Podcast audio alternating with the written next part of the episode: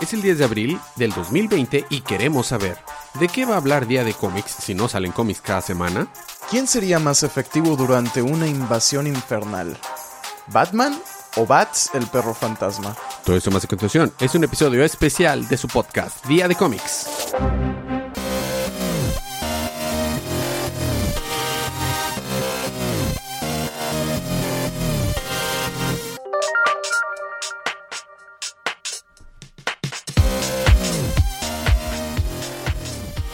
Bienvenidos de vuelta a su podcast Día de Cómics. Yo soy su anfitrión Elías, lector de cómics extraordinario, y no estoy acompañado por nadie otra vez en camina. Y han pasado un chorro de cosas, pero aquí estamos trayendo un episodio más. Este es un episodio especial de su podcast Día de Cómics. Y es especial porque vamos a hablar de cómics, aunque no cómics que salieron recientemente, porque en los pasados dos miércoles no han salido cómics nuevos por razones que todos ustedes ya conocen que está pasando ahorita en todo el mundo. Entonces, antes de continuar, les recomendamos que se mantengan a salvo, que sigan las indicaciones de sus autoridades y de los centros de salud que estén en sus localidades para poder este, mantenernos a salvo. Pero para entretenernos un poquito vamos a hacer, tratar de estar haciendo episodios especiales. Nos tomó un tiempo sacar este siguiente episodio debido a que por los mismos motivos de lo que estábamos eh, pasando todos, tuve yo que cambiarme de casa Así que ahora vivo muy lejos de donde vivía antes. Fue un show. Aún no termino de desempacar todo. Es un, show. Pero eso me impidió a mí grabar mi parte. Quiero mencionar que Sergio fue muy puntual y me dio sus audios a tiempo y todo. Este, que es quien vamos a escuchar junto conmigo. Así que también con nosotros más adelante va a estar Sergio, el colorista rep. Entonces, eh, ¿qué vamos a hacer? Vamos a hacer lo siguiente. Por episodios especiales vamos a estar hablando acerca de cómics y o manga que nos gusten mucho, que hayamos revisitado recientemente o que quisiéramos revisitar recientemente, que vamos a recomendarles. No vamos a tal vez hacer a profundidad porque pueden que sean arcos completos, pero vamos a hablar un poquito de estos cómics que nos gusten. Espero podamos tener algunos audios de algunas otras personas invitadas. Por lo pronto en este episodio vamos a escuchar un audio de Sergio y luego yo voy a hablar un poquito acerca de un cómic que a mí me encantó, que eh, hizo que regresara regularmente a las tiendas, periódicamente a las tiendas de cómics otra vez, porque yo leía cómics, eh, me esperaba que se terminaran los arcos y compraba TPs, o me esperaba que salieran una buena oferta en digitales y ya no iba cada semana, cada miércoles a la tienda de cómics y este arco hizo que, que volviera a regresar cada miércoles, así de tanto me gustó. Entonces vamos a hablar de esas dos cosas. Voy a primero pasar con el, audio de eh, el colorista rep para escuchar su recap especial. A ver, pues. Doctor Strange Damnation de Donny Cates y Nick Spencer. Este salió en el 2018 y como pues podrán haber este podrán haberse dado cuenta ya eh, no es un, cómic de DC pero Elias pidió sugerencias más allá de lo que normalmente cubrimos, así que ni modo. Total, habiendo partido... Eh... Ah, no, habiendo perdido.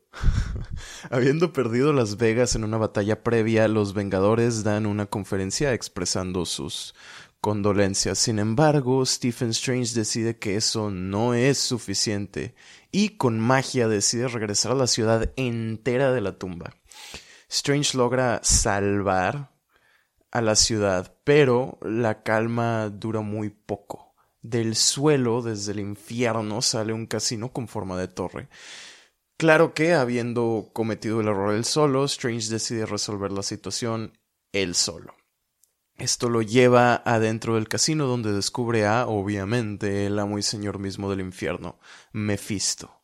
Hablando con Mephisto, éste le explica que la ciudad del pecado era tan divertida y habiéndose visto arrebatado de su nuevo juguete, decidió seguirlo hasta la tierra.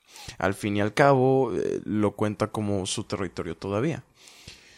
No todo es tan simple como se ve ya que la penalización por pecar es ahora enforzada de manera estricta.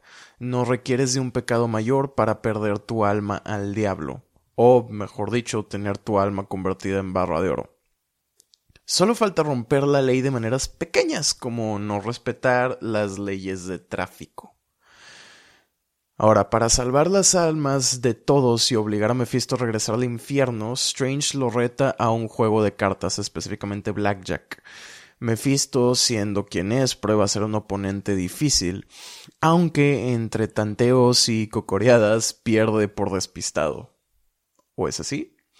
Resulta que uno de los demonios espectadores cacha a Strange haciendo trampa, lo cual resulta en una pelea perdida por Strange. Mephisto lo lleva a un cuarto separado, atado a una silla, y Justin el demonio le rompe las piernas.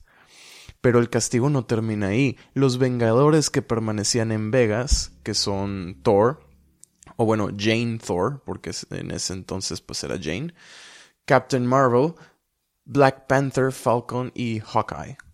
Pierden sus almas y son convertidos en Ghost Riders al mando de Mephisto. Habiendo visto la situación desde afuera, Bats, el perro fantasma, contacta a Wong para formular un plan que rescate al doctor y la ciudad. Wong recluta a Elsa Bloodstone, Mr. Knight, Doctor Voodoo, Man-Thing, Blade, Ghost Rider, Johnny Blaze y Iron Fist, gente que él llama maldita y por ende no tiene alma que perder. Para entrar a Vegas, vencer a Mephisto y rescatar a Strange. Ya en la ciudad se enfrentan a demonios y a los Vengadores poseídos.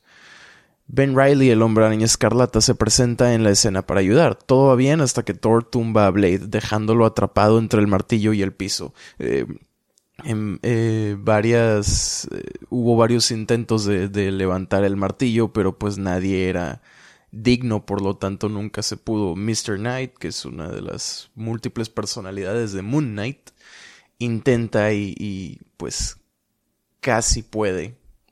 O eso pensó, pero resultó que más bien era Thor, este, llamando de vuelta su martillo.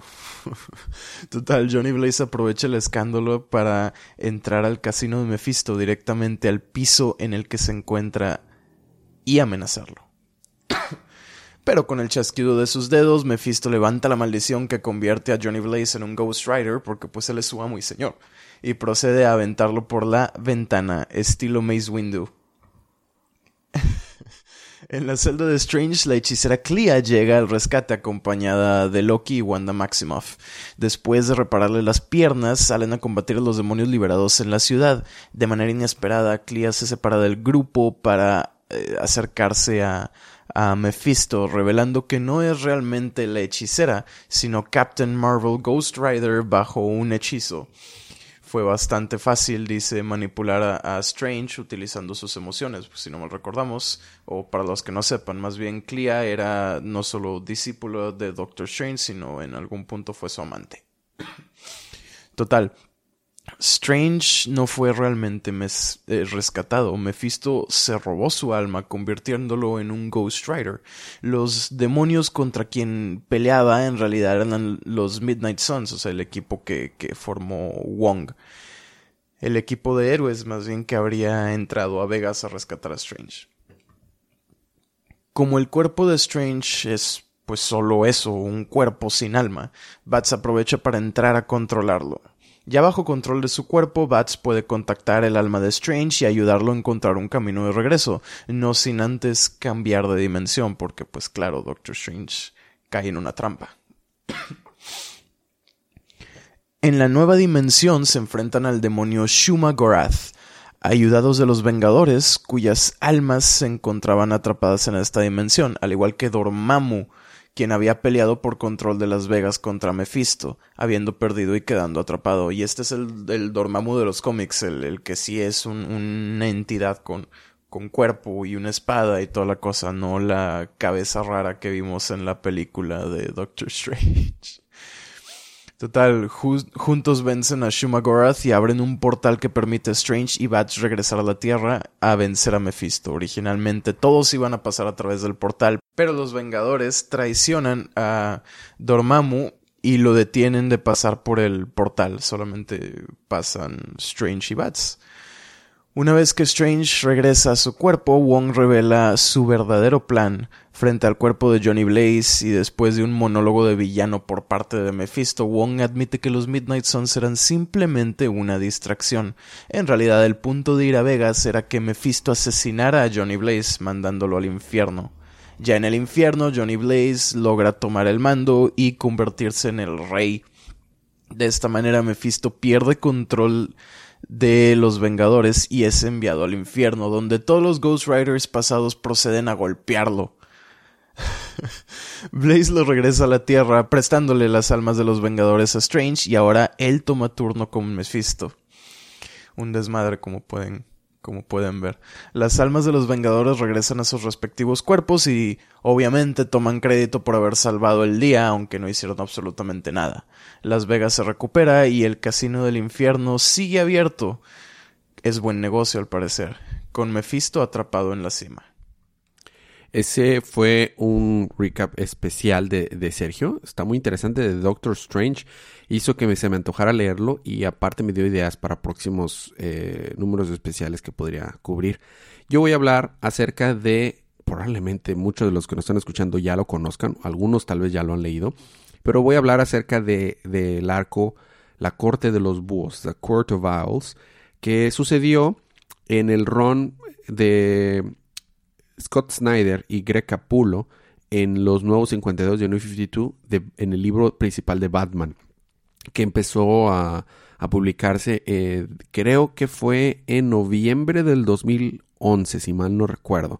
Eh, lo estaba intentado por Jonathan Glapion y coloristas Francisco Plasencia, que ha sido mancuerna de Greg Capullo muchas veces, es un muy buen colorista el arte en general. Esta, esta, esta mancuerna que hubo entre Scott Snyder y Greg Capullo pasó a ser legendaria al, al, extremo de que en la actualidad siguen sacando libros especiales o historias especiales con los dos juntos porque hicieron muy buen equipo en esta historia.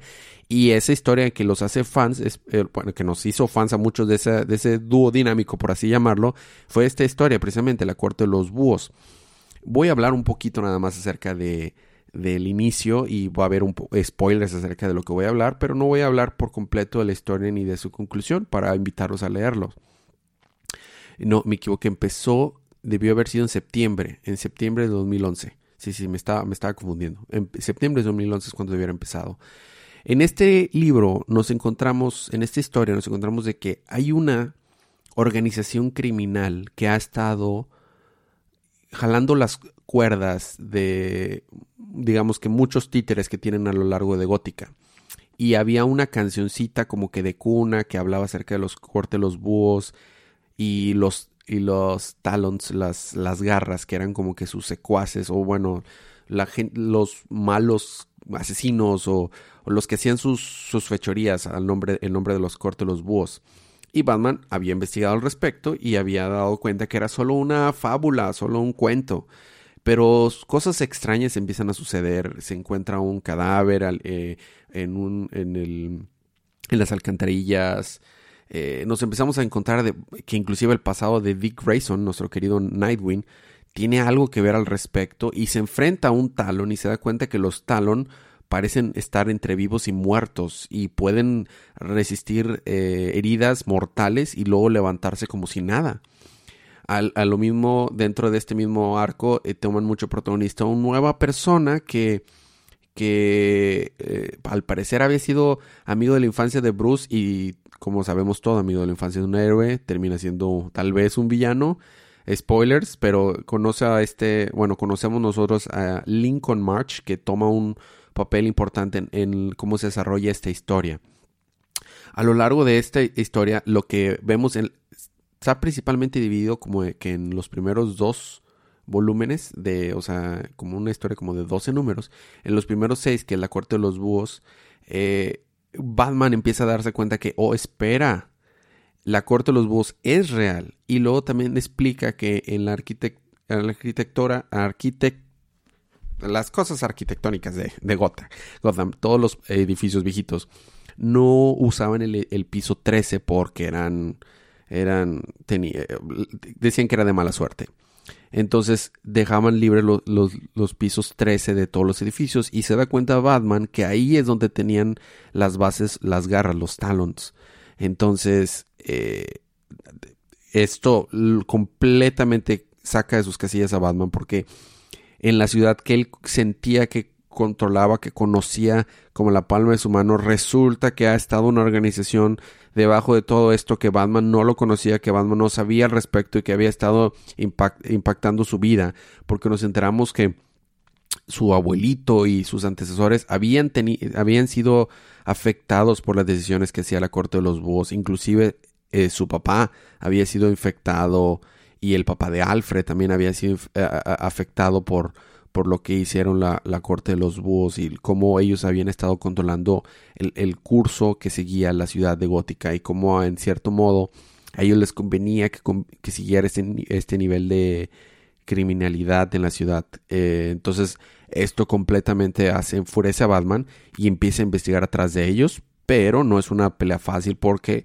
son muchos talons los que tiene la corte de los búhos y eh, trata de buscar su base militar y su base militar, su base secreta de la, corte de los búhos y, llega a un laberinto en donde se infecta Batman de un tipo eh, líquido que tiene un metal que lo hace como que lo con eso querían a Batman volver volverlo otro de sus talons, pero pues Batman sale de y se escapa muy a duras penas. Muchos años después nos enteramos que ese fue uno de los de los metales de los que fue infectado Batman en el arco de Dark Knight Metal, porque hay que referenciar a Dark Knight Metal, si no, ¿cómo hacemos el ruidito? Este, pero en ese momento no sabíamos que era eso. y ahí termina todo este primer arco. Eh, me salté muchas cosas porque estoy diciendo un resumen, un recap demasiado corto, pero a mí en lo personal me encantó la manera en la que Scott Snyder empieza a, cambiar su manera de escribir y Greg Capullo empieza a como, como que eh, digamos de una manera explotar todo toda esa historia toda esta cierta libertad que Scott Snyder le da en, algunas maneras de, pintar escenas. Hay una parte en la que Batman va en una moto eh, este haciendo como carreras con un tren y luego se avienta también a un helicóptero y Está fabuloso, yo no lo puedo recomendar más. Y eso fue Batman, la corte de los búhos, que fue del número 1 al número 6 en, eh, en, los nuevos 52 Batman que salieron allá en el 2011. Y bueno, eh, nada más vamos a hablar de esos libros esta semana. Sin embargo, si ustedes quieren ganarse un cómic gratis, es muy sencillo, solo déjanos un review eh, una reseña en cualquiera de las plataformas donde ustedes escuchen podcast, en el Google Podcast, en el Apple Podcast, en Stitcher, en Tuning, en, en Spotify, donde ustedes escuchan podcast y nos dejan un review y nos mandan un screenshot con ese review a nuestro correo diadecomics.gmail.com o nuestro Facebook. Toda esa información está en las notas del show. Entran para participar para ganarse un cómic gratis digital. Puede ser este, el, de Doctor Strange, Damnation, que nos platicó Sergio. Puede ser La Corte de los Búhos de, de Batman por Scott Snyder y Greg Capullo. O pueden ustedes escoger algún otro de los que han salido recientemente. Eh, y es muy fácil participar, realmente no cuesta nada y nos ayudarían un chorro dejándonos un review para que más personas conozcan este podcast. Eh, la próxima semana espero tener también audios de más eh, miembros o ex miembros del podcast y tal vez invitados especiales también hablándonos un poquito de sus números que más les han gustado. Y eso es todo.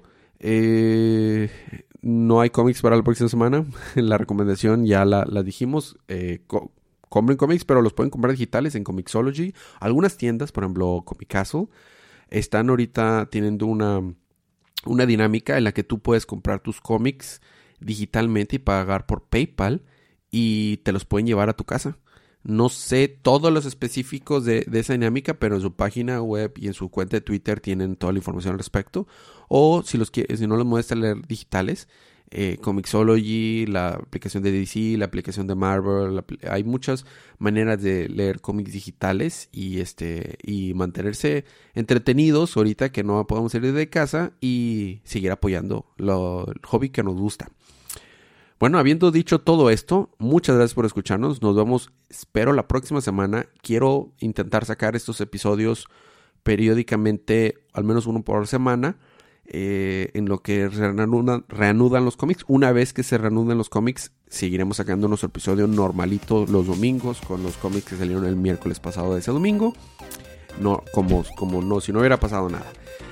Muchas gracias por escucharnos, nos vemos la próxima semana, pero mientras tanto disfruten sus libros, disfruten su día, disfruten su semana, disfruten su vida y recuerden que cada día es día de cómics.